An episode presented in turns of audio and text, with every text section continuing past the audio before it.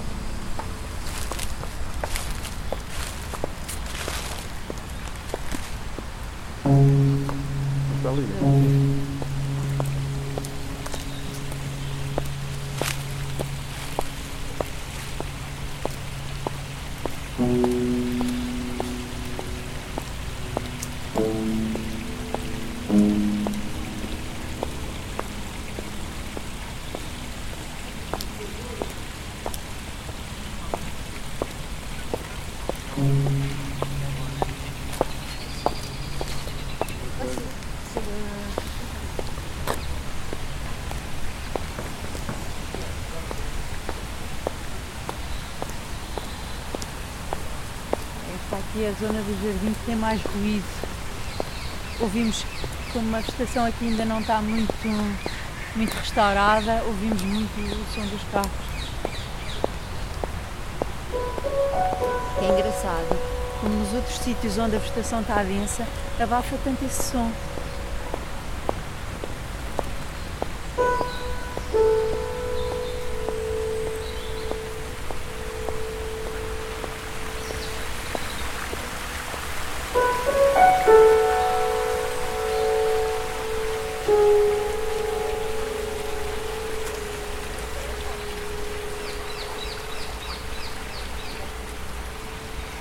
Sim, este lago uh, pronto, é a zona mais central do jardim e está, está virada sul, na zona sul do, do edifício da sede.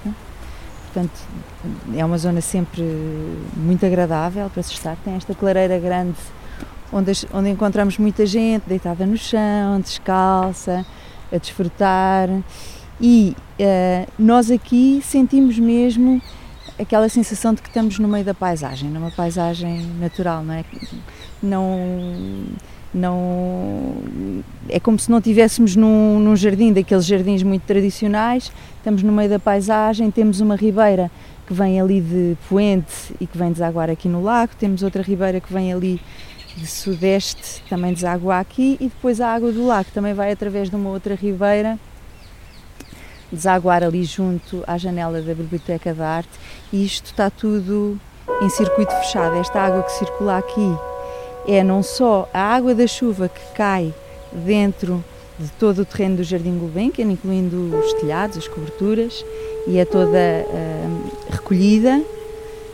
Claro que essa não é suficiente, portanto também é preciso acrescentar mais água, mas é depois também esta água que semanalmente vai uh, a, a servir para regar o jardim. Portanto, isto é tudo um ciclo integrado.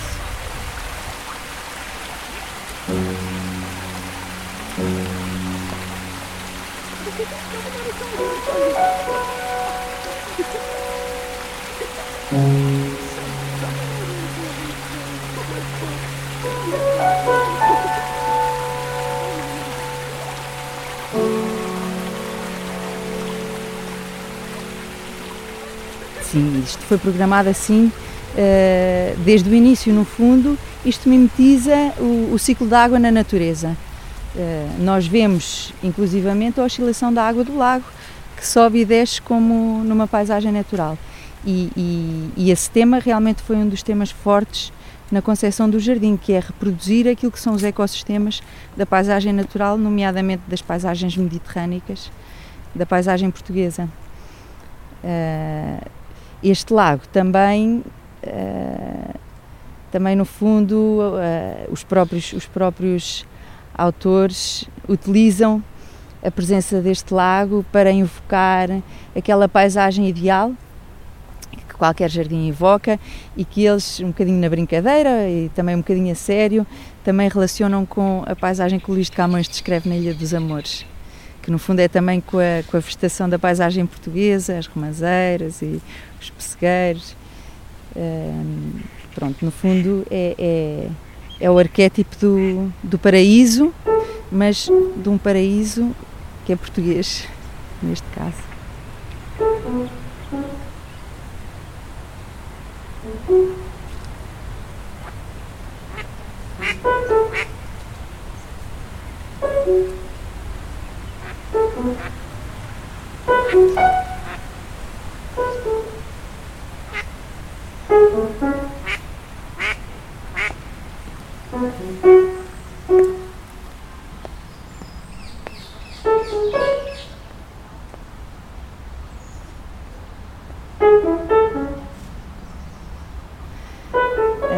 Este jardim uh, foi todo pensado para reproduzir aquilo que é a lógica natural e a organização da, da paisagem em Portugal.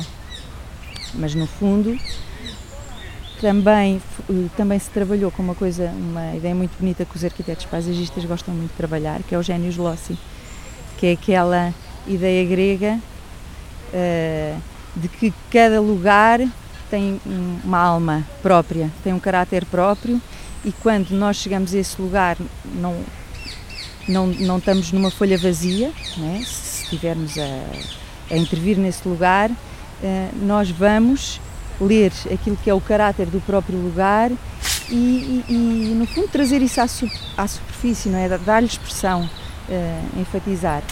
Aqui quando a, a fundação foi construída nos anos 60, já existia aqui um parque, que era o Parque de Santas Estrudes.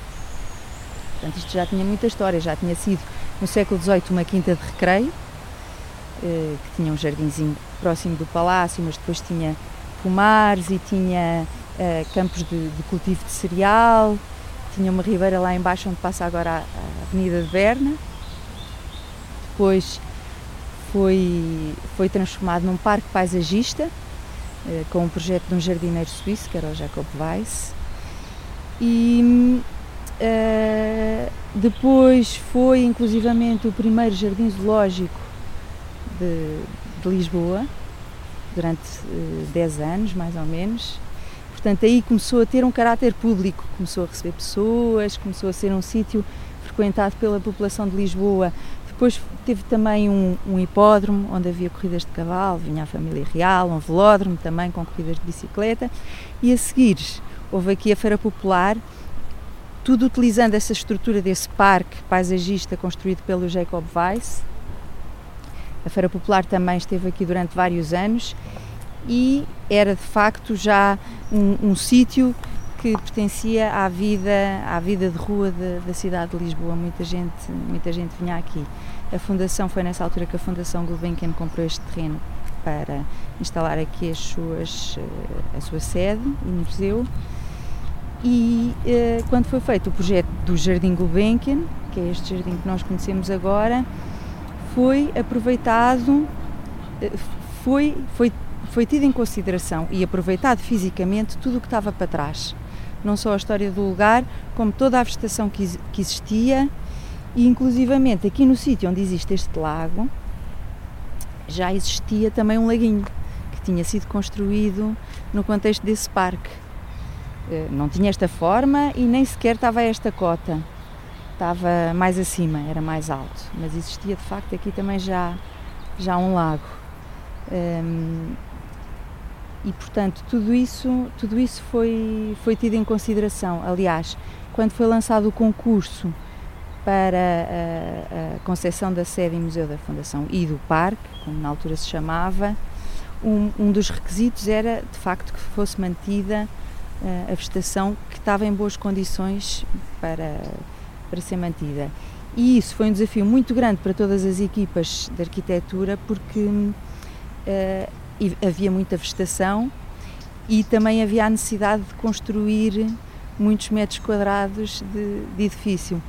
Portanto, esta equipa que acabou por, por ganhar o concurso uh, conseguiu, através de um projeto absolutamente inovador, criar uma relação tão estreita entre a arquitetura e o jardim que uh, os dois fundem-se. É?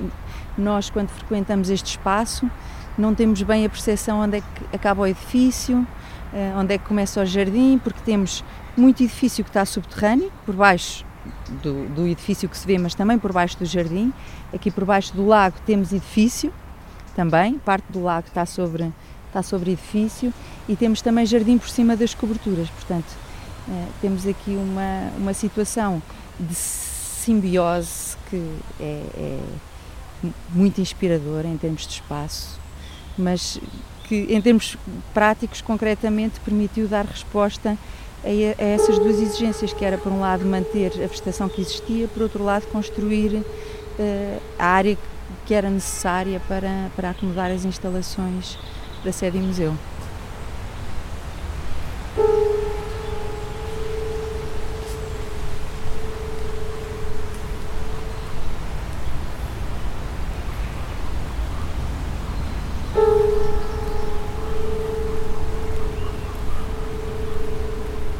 O jardim está suspenso, de facto tem muita, muita área de jardim que tem edifício por baixo e o que foi extraordinário é que, é que nós às vezes esquecemos que isto foi feito nos anos 60, portanto, numa altura em que nada, nada disto se fazia. Portanto, foi, em termos técnicos, foi um projeto absolutamente inovador com soluções que nunca tinham sido testadas, portanto foram testadas aqui neste projeto, foram inventadas para este projeto. Diretamente relacionado com o jardim, o facto de se ter conseguido reproduzir ecossistemas naturais numa situação tão artificial, nomeadamente por cima do edifício, mas que funcionam de forma natural. É, é claro que têm uh, input humano, mas que estão a funcionar uh, eh, um, da mesma forma que funcionam os, os os ecossistemas naturais. Portanto, as técnicas que foram encontradas para conseguir isso foram, uh, foram muito inovadoras e, e, e isso é uma das razões pelas quais este jardim também é uma referência muito grande para arquitetos, para arquitetos paisagistas, porque tem uma série de, de soluções que funcionaram muito bem, não é? É um estudo de caso. Uh, soluções técnicas que, que, pronto, que foram novas e que continuam a ser eh, muito inovadoras nos dias de hoje.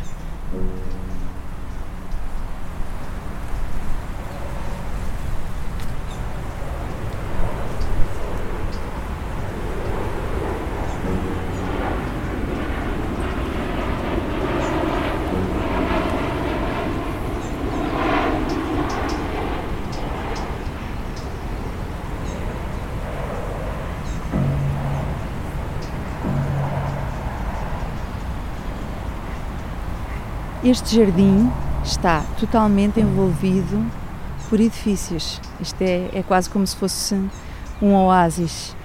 Uh, e este, como todos os jardins dentro de qualquer cidade, tem um papel importantíssimo uh, na vida e na saúde das pessoas que, que habitam estas cidades qualquer um sente quando entra aqui no jardim, este jardim, eh, então especialmente porque está, está de facto está muito bem concebido, tem toda esta sebe de vegetação à volta que esconde tudo o que se passa à volta, nós entramos dentro do jardim e quase nos esquecemos da cidade que existe à volta, deixamos, passamos a ouvir outros sons, começamos a ouvir o piar dos passarinhos, são imensas aves que andam por aqui, diferentes. Uh, começamos a sentir outros cheiros, né? o cheiro da terra molhada, o cheiro uh, do, do, eucalipto, da murta, do, do, do, tomilho, das várias flores que vão florindo ao longo do ano. uh, a nossa batida cardíaca abranda um, e sentimos, sentimos este conforto e, e, uma certa familiaridade, como se nos sentíssemos em casa, não é? É bom estar aqui e, e, isto é fundamental para, para a saúde das pessoas que vivem nas cidades. É, uma pessoa está aqui uma hora deitada no, na relva a apanhar o sol na cara, a ouvir estes sons e parece que uh, fica com mais energia para depois prosseguir com, com a vida urbana intensa do dia a dia. Mas uh, os jardins, concretamente este jardim e todos os jardins que existem na, nas cidades, não são importantes só para a saúde física e mental das pessoas, são também fundamentais para a questão da, da, do equilíbrio ecológico das cidades e da, da vida nas cidades, que é aquilo a que nós chamamos a estrutura ecológica, que é responsável pelos fluxos ecológicos que também têm que existir dentro de uma cidade e que são o fluxo da água. É como, é como se a paisagem, a paisagem urbana neste caso, fosse um organismo vivo que tem, pronto, tem o esqueleto, tem, tem a carne, tem as veias por onde passa o sangue. As veias não podem ser interrompidas, não é? No caso da paisagem, as veias correspondem às linhas de água. Se nós interrompermos uma linha de água, uh, temos aquilo que chamamos uma catástrofe natural, não é? Quando chove temos inundações, temos tudo corre mal. Portanto, existe, existem fluxos da natureza que nós temos sempre que preservar quando construímos uma cidade, quando, quando, quando estamos a, tra a trabalhar com uma cidade. Uh, isso é fundamental para a vida na cidade, até porque uh, a vegetação, a existência da vegetação na cidade também é responsável por criar as brisas. Se não existirem árvores na cidade, o ar está estagnado, há muito mais poluição, Uh, e, e, e, portanto, as árvores são fundamentais para a criação de brisas, uh, são fundamentais para a circulação da fauna, dos animais, das aves, uh, da fauna que é fundamental também dentro das cidades, porque são, por exemplo, os pássaros que vão alimentar-se de determinados insetos que provocariam pragas. Existe também o ciclo do solo, os solos que não podem ser uh, impermeabilizados porque são eles que são responsáveis pela infiltração da água que vai alimentar os lençóis freáticos. Existem rios, aqui de, por baixo da cidade de Lisboa existem rios subterrâneos. E se nós uh, pavimentarmos a cidade toda, essa água não infiltra e não só deixamos de ter água no subsolo, como passamos a ter problemas muito graves à superfície. Portanto, toda esta rede de espaços verdes, sejam jardins ou sejam outros espaços, mesmo até uh, uh, espaços que estejam abandonados, como nós dizemos, é fundamental para que exista vida dentro da cidade uh, e para que não para que a cidade não colapse em termos mesmo físicos.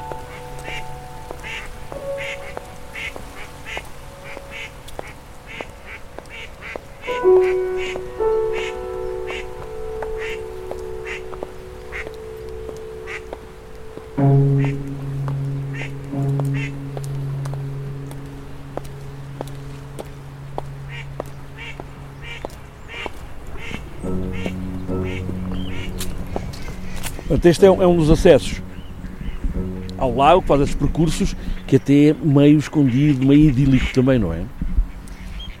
Este caminho é um caminho que não existia no projeto original. Eu não sei se toda a gente sabe, mas este jardim tem uma coisa muito especial, que é ele foi feito uh, nos anos 60 pelo Viana Barreto e pelo Ribarteles e depois em 2000 uh, eh, o, o jardim uh, apresentava a necessidade de uma nova intervenção, até porque a vegetação tinha crescido muito, como é natural, e havia necessidade também de reconfigurar o sistema de rega. E o arquiteto, o arquiteto hum, Viana Barreto, entretanto, ele na altura ainda é vivo, mas foi, foi convidado o arquiteto Ribarteles, que é um dos, um dos projetistas originais, a ser ele próprio a, inter, a intervir neste jardim e, e, a, e a, criar uh, soluções para os, para os problemas que existiam. E de facto, isto que entretanto é, é monumento nacional, isto é, isto é um projeto onde qualquer outro arquiteto paisagista teria muito pudor em mexer, não é? Em alterar o que quer que fosse. E o arquiteto Gonçalo Ribarteles foi profundamente interventivo. Aquilo que ele fez foi aproveitar a vegetação que entretanto se tinha desenvolvido, sobretudo nas orlas, mas em zonas, em zonas hum, mais longe dos caminhos, e criou uma nova rede de caminhos, mais estreita, novas zonas de estadia, o que permitiu também acomodar a enorme população de visitantes que este jardim tem e que, e que está sempre a crescer, não é?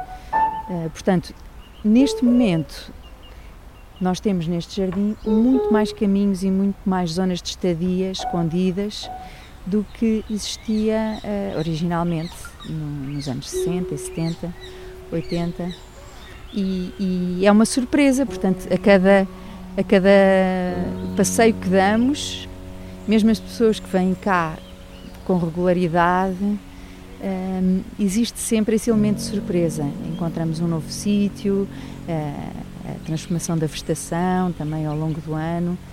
Uh, tem, tem sempre esse elemento de surpresa que é, que é uma característica também muito, muito especial deste espaço.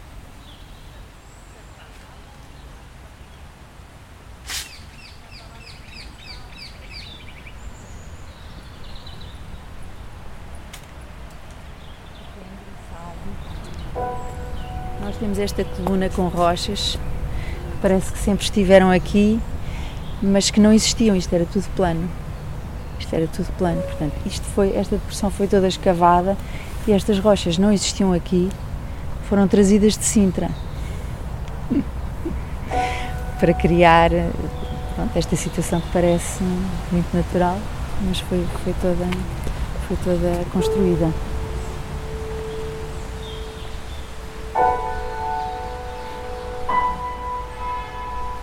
A pianista Joana Gama foi ouvindo os sons do Jardim Gulbenkian, as palavras de Paula Corte Real, seguindo ao piano, interagindo, como vai acontecer todos os meses, até fevereiro.